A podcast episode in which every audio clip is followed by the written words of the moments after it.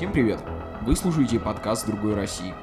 Сегодня в эфире я, Андрей Трагер, и наш частый гость Михаил Лаксин. Здравствуйте, Михаил. Привет, Андрей.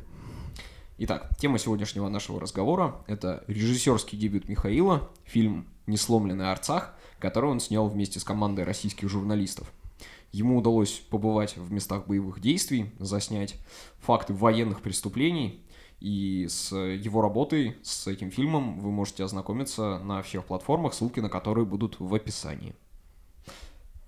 Первый вопрос будет такой. А, расскажи, пожалуйста, как тебе удалось попасть туда, а, когда ты туда приехал, и были ли какие-то сложности? Ну, смотри, приехал я туда на следующий день после начала войны. Как только началась война, я, скажем так, а, следуя тому пути, который Эдуард Леонидович еще при жизни избрал, поскольку он там был в 2016 году, и вот как раз совсем недавно еще, с момента как раз абрикосовой кампании, вот, он выступал с таких проармянских позиций, я решил, собственно, это все поддержать начинание, и выехал в Нагорный Карабах для того, чтобы заснять, что там будет происходить. Более того, ну, современная война по применению вооружения обещала быть затяжной, как оказалось впоследствии, вот что это будет на самом деле достаточно кровавый конфликт, даже, возможно, более кровавый, чем в конце 80-х годов. В 87 году первый раз э, Нагорно-Карабахская республика отделилась от Азербайджана. И этот конфликт вспыхивал много раз. Добирался я туда следующим образом. Я прошел аккредитацию через посольство Армении и посольство Нагорного Карабаха. Приехал в Ереван, сдал тест на коронавирус. Меня там встретил провожающий. Это очень важная вещь, потому что, на самом деле, э, в плане функционала, в плане того, как армяне встречают, ну, там действительно все очень хорошо организовано, все для людей. Э, нас встретил провожающий и привез уже в Степанакерт непосредственно. Большая проблема, конечно, там была связь. В основном все приходилось заливать через Wi-Fi, обычные симки не работали. Сам Арцах, как его называют армяне, это как раз именно на их языке та территория, которая является непризнанной Нагорно-Карабахской республики, часто является там либо обесточенным, либо без связи. Вот, и остановился в самом центре Степанакерта в гостинице, и оттуда уже начал свою журналистскую деятельность. Ты упомянул про то, что это пример современной войны, которая будет затяжной. Э, расскажи, какие современные виды вооружений тебе удалось увидеть своими глазами, каковы последствия их применения и что вообще такое современная война? Чем она отличается от того, что мы видели э, в тех же конфликтах в 90-х, в Приднестровье и в Чечне? Ну смотри, во-первых, конечно, как ты правильно сказал, это новые виды вооружений. Я до этого как бы смотрел на современные виды как раз боеприпасов, ПЗРК, каких-то ракетных комплексов, дронов. Вот, но я не думаю, что они настолько там будут распространены, применяться в таком количестве и в таком качестве, как применялись именно в этой компании. Что, первое, я там увидел, когда ты только приезжаешь в Степанакерт, это был как раз, получается, второй день после начала войны, я увидел попадание от Града, но эту систему а, непосредственно применяли уже много раз, в том числе и в Донецке, и в Чечне, в Приднестровье, как ты сказал. То есть эта система, она все-таки советская, достаточно устаревшая. Вот. Там я как раз первый раз увидел дроны. Ну, то есть живую именно боевые, разведывательные, которые помогают определить кучную силу противника – не думаю, на самом деле, что их там может быть такое огромное количество, и сколько они видов сейчас бывают. То есть есть там и турецкий Байраткар, это наступательный дрон, есть Хароп, это израильский дрон, есть азербайджанского производства. Используются, на самом деле, ну, достаточно на разных операциях, э, применяются по-разному. Есть дроны разведки, которые, как я уже сказал, позволяют живую силу противника определять. Есть дроны камикадзе, то есть это дрон, который наводится непосредственно либо на технику, либо на боевые единицы и взрывается при соприкосновении с целями. Есть дрон, который несет какие-то ракеты. Вот. И, собственно, на, на самом деле 50% работы дронов, помимо уничтожения там, живой силы противника, инфраструктуры, это еще психологическая атака. Потому что это такая невидимая смерть, которая летает, у него на самом деле достаточно характерный звук вот такого жужжания, то есть и первый раз я увидел спустя два дня, как его сбили прямо на Степанакертом, уже тогда очень часто применялась система воздушной тревоги, а, по самому Степанакерту тогда не стреляли только спустя 4 дня начался массированный артобстрел со смерча. Подстреливали, но не прям непосредственно в городе.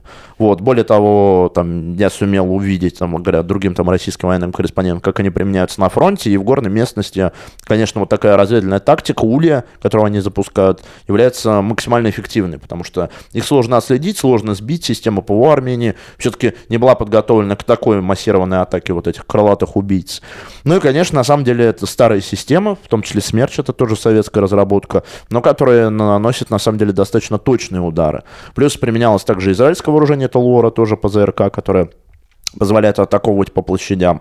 На самом деле, основное отличие этой войны, почему она является именно современной войной, то, что используется не только тактика наступательная против силы противника, против инфраструктуры, против э, техники, Конечно, в первую очередь это еще и психологическая война, потому что э, система пропаганды, система оповещения людей, они позволяют на самом деле хорошо ощутить, что враг именно стремится победить не столько, сколько на территории, потому что там, на самом деле, все эксперты, которые говорят, вот там взяли какой-то город или не взяли, не понимают, как там вообще все устроено. То есть там в основном идет борьба за высоты, которую можно потянуть артиллерию.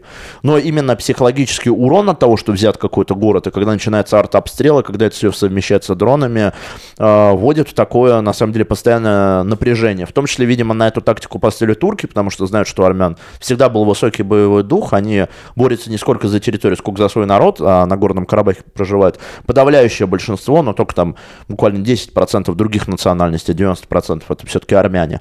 Вот, конечно, в этом плане война изменилась. И с 16 года она сильно поменялась. И, наверное, вот эта наступательная тактика отчасти позволила им, такая наступательно-психологическая тактика, одержать даже на некоторых направлениях тактическое преимущество.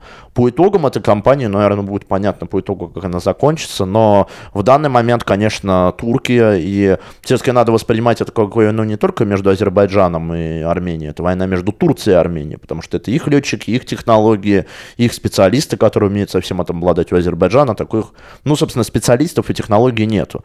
А, они, конечно, мастерски научились э, владеть этим вооружением. Наверное, сейчас это одна из самых сильнейших армий мира. Более того, это воюющая армия, которая применяла это и в Сирии, и в Идлибе, и против курдов, и применяла на многих участках фронта, где она участвовала в военных кампаниях достаточно эффективно эффективно. Поэтому, конечно, в этом плане современная война отличается в первую очередь тем, что неважно даже какое количество у тебя солдат. Важно, насколько они обучены, как ты применяешь средства пропаганды, как ты применяешь современные виды вооружений. И я думаю, что за этим будущее. В том числе в этом плане нашему государству, нашему народу надо учиться. То есть время таких массовых скоплений, как было во время Второй мировой войны, оно безвозвратно потеряно, может быть и слава богу, но с другой стороны параллельно, что ужасно, конечно, поскольку используется война в первую очередь против населения, она применяет виды вооружения в первую очередь для уничтожения инфраструктуры, то есть страдают много мирных, страдают простые города, и, к сожалению, с этим очень сложно что-то сделать. Там у России, конечно, есть система ПВО, которая как бы достаточно эффективно является одной из лучших в мире, но поучиться именно тактике ДРГ, плюс отдельно я расскажу потом про исламский прокси, который привлекает Турция, тут как бы стоит России поучиться. А, но тем не менее, несмотря на то, что Азербайджан и Турция применяют тактики психологической борьбы, несмотря на то, что они применяют новые типы вооружений, э, исходя из э, той информации, которую опубликовал ты на своем канале, которую публиковал наш товарищ Тимофей с канала «Синяя борода», боевой дух у э, населения Арцаха и у армян в целом э, очень высокий, и если я правильно понимаю, они активно проводят мобилизацию. Расскажи, это правильно? Ну, безусловно, тут надо понимать, что они воспринимают это не как, как я уже сказал, борьбу за какую-то территорию, они воспринимают как борьбу за свой народ. Что еще нужно понимать по армянам? Армянский народ часто подвергался откровенному геноциду, в том числе со стороны турков, со стороны других протюркских формирований, и у них на генетическом уровне, конечно, все это сохранилось. Они прекрасно понимают, что сейчас они отдадут часть Карабаха, потом как бы это ничем не закончится. Более того, понятно, что будет с населением на той территории. А, естественно, оно будет подвергаться определенному минимальному виду воздействия, как говорит об этом Алиев, но все уже видели съемки в интернете, я в том числе публиковал, что там расстреливаются военнопленные, отрубаются кому-то там ноги, руки, какие-то исламисты кричат, что они там уничтожили э, с помощью как бы воли Всевышнего армянские формирования, и это, конечно, ужасно. То есть, э, на самом деле, боевой дух, безусловно, высок, потому что это борьба за выживание народа. Но то, что я слышу, конечно, в том числе и от корреспондентов Баку, которые там находились, от других российских изданий, там тоже определенный националистический националистический угар такой, патриотический он тоже есть. Азербайджанцы тоже как бы на самом деле в этом плане не отличаются. Но э, на самом деле основное отличие, конечно, то, что какое население преобладает в Карабахе. Тут идет борьба за существование целого как бы народа. И в этом плане у армян не то, что нет проблем с боевым духом и мобилизацией, как бы у них как бы, как они сами говорят, такое огромное количество добровольцев, что они могут всю армию укомплектовать. В том числе едут со, всей, со всего мира, у них большие диаспоры, которые их поддерживают.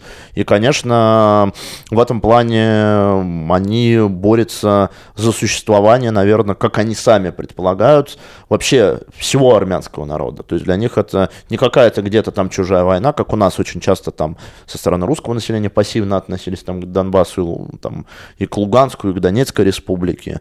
А у них это принципиальный вопрос. Я тоже записывал интервью там с теми людьми, которые являются добровольцами, волонтерами. Они не отступятся от своего. И в этом плане эта война, конечно, очень страшная. Затяжной националистический конфликт, который не решился еще тогда, не решится до как бы полного уничтожения либо одной из сторон, либо так или иначе каким-то веским политическим решением. Не сколько даже военным миротворческим, потому что там были всякие ОБСЕ миротворцы, это ни к чему не привело. То есть современная международная политика находится в кризисе, и будет она находиться в кризисе ровно того момента, как современные страны не будут понимать, что вообще ну, происходит, как сейчас современные отношения международными государствами развиваются. В одной из недавних передач ты говорил о том, что имеют место факты военных преступлений. Это обстрелы мирных городов, это обстрелы дорог, по которым могут перемещаться мирные граждане и беженцы. А, скажи, как ты считаешь, международное сообщество, а, которое сегодня активно педалирует вот эту повестку о военных преступлениях в отношении России, оно будет каким-то образом реагировать на ситуацию в Арцахе?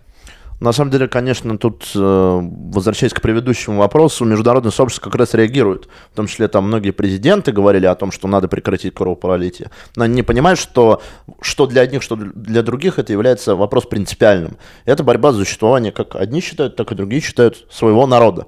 И в этом плане это именно такое нация строительства, понимание того, как вообще развиваются военные конфликты.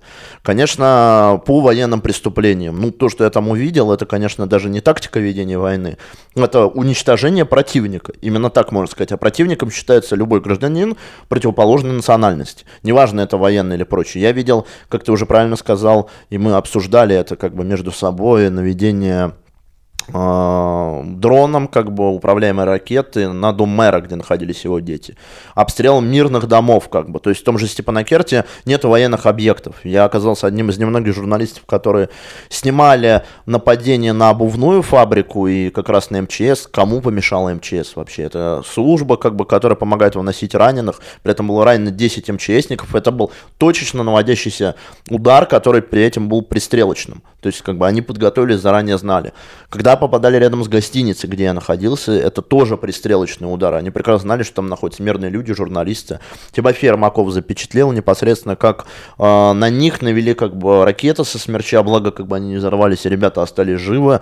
Но это конкретно тоже пристрелочный, конкретно по живой силе противника. Да, даже церкви. Да, то есть э, церковь Шуши это отдельный как бы на самом деле факт. Того же Котенка, военного корреспондента, которого ранили в Арцахе, это пример деморализации противника. И Прощения этому не может быть. Если это там не военное преступление, то что такое вообще военные преступления? Заканчивая по международному сообществу, как можно вообще говорить о том, что ну вот они там говорят о том, что есть военные преступления, э, о том, что да, совершается там, льется кровь простых мирных граждан, попросили там объявить гуманитарное перемирие, и что? Перемирия нет и не было. В первую очередь для этого нужна политическая воля. А политической воли, к сожалению, у современных мировых лидеров очень мало.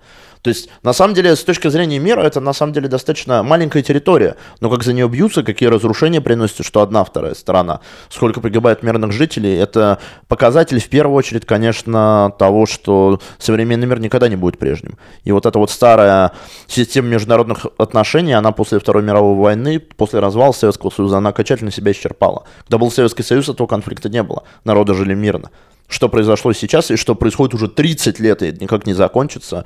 А, мы видим, на самом деле, на хрониках, мы видим у других журналистов со всех стран. Это ужасно, и э, в первую очередь, конечно, наверное, только России э, необходимо применять какие-то политические санкции, поскольку это ближайший закавказский сосед. Но Российской Федерации на это тоже воли нету. Те переговоры, которые там были, ни к чему не привели. В том числе даже попытавшиеся начаться гуманитарное перемирие по вывозу тел, все равно наступательные операции продолжились. Все равно мирнут, э, гибнут мирные люди, в том числе и военнослужащие с обоих сторон. И э, без как бы политической воли ничего не изменится. Ну, с международным сообществом, в общем, все понятно. Наш мягкотелый МИД опять не выполнил функции, на которые на него возложены. А какова позиция партии? Что предлагает другая Россия Эдуарда Лимонова? Что мы можем сделать и что мы должны сделать э, в если, ситуации? Да, если бы условно нацболы были у власти, это наша любимая рубрика. На самом деле, в первую очередь, конечно, мы должны руководствоваться только нашими интересами. То есть у нас такая, на самом деле, позиция достаточно простая и понятная любому российскому гражданину. Более того, современная война, на которой как раз побыл, показывает, что она максимально эффективна. Нам необходимо действовать ровно теми же методами, как действуют наши геополитические оппоненты, в том числе Турция. Турция что делает? Поставляет вооружение, поставляет специалистов.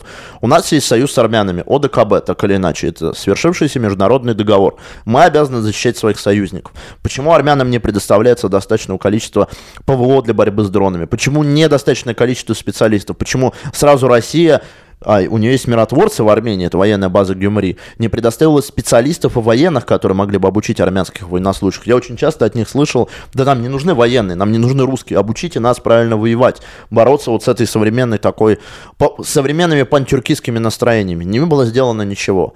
А, в первую очередь мы бы оказали всю возможную политическую военно-гуманитарную помощь Армении.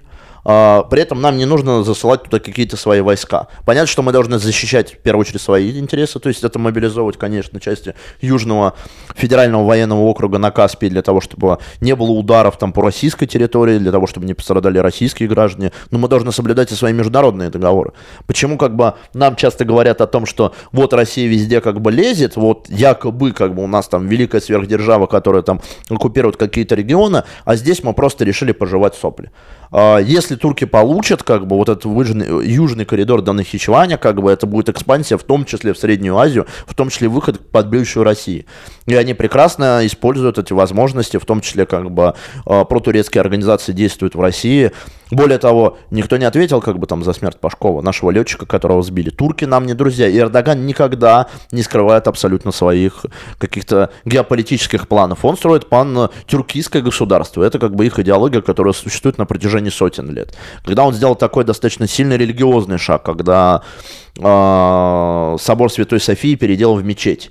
А, основной показатель, конечно, был в первую очередь для многих людей, которые как бы смотрят на Турцию как на игрока, что она готова делать какие-то решительные действия в этом плане. Они работают с идеологией, а у Российской Федерации идеологии нет. И пока идеология не появится, не будет решительных политических действий, не изменится ничего. Это замкнутый круг. Для того, чтобы внешняя политика России поменялась, должна быть изменена внутренняя ситуация в стране. И наша власть отступает на всем, на самом деле, постсоветском пространстве, ближнем зарубежье, да, мы там помогаем, где-то у нас успехи есть, там, вот в сирийской компании, но яркий пример, да, как бы в сирийской компании мы помогли уничтожить ИГИЛ, вот это страшное международное зло, но те же, как бы, террористы, как бы, используются в Карабахе, в том числе, как бы, дивизия Аль-Хамза, про тюркская, которая находится полторы тысячи боевиков, и Россия ничего с этим не может сделать, потому что они под крылом у страны соучастницы НАТО вот, которые есть как бы ракеты, есть профессиональная армия, то, как мы сейчас себя ведем, но для страны, которая считается сверхдержавой, абсолютно неприемлемо. Мы должны были оказать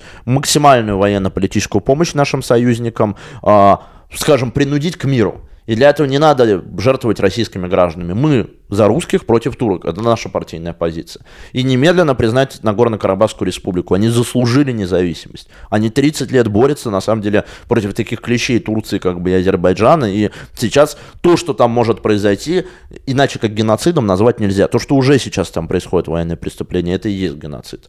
И бороться с этим можно только политической волей, которая, я сказал, у РФ нету, у нас есть была бы как бы наша воля, мы бы, естественно, помогли нашим союзникам, при этом с интересами в первую очередь нашей страны. Наши геополитические интересы в Закавказье останутся на долгие годы и века вперед, и ничего за время истории России не поменялось. Да, мы живем в очень непростое время. Что ж, будем следить за развитием событий. Михаил, спасибо за интересный разговор. Спасибо, Андрей. Друзья, наша передача выходит благодаря вашей поддержке. Сделайте репост этого подкаста в ваших социальных сетях, и если есть такая возможность, поддержите нас финансами на Патреоне. Ссылки на Patreon находятся в описании. Спасибо и до новых встреч! thank you